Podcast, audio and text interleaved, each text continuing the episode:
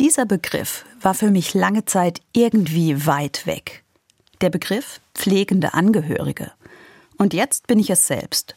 Bis vor kurzem habe ich nur am Rande mitbekommen, dass es zum Beispiel Kurse gibt, wie man richtig pflegt und wie man dabei seine Kräfte zusammenhält.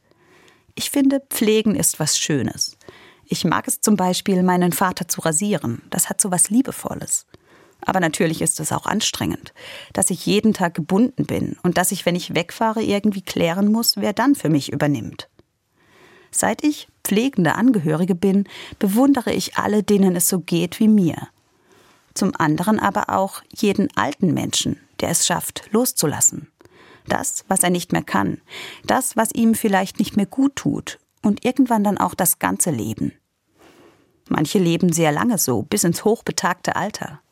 Eine Frau hat mir einmal über ihren Schwiegervater gesagt, warum kann er denn nicht gehen? Was hat er denn noch für eine Aufgabe?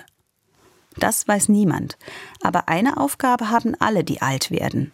Das eigene Leben zu Ende leben. So lange, bis man gehen kann.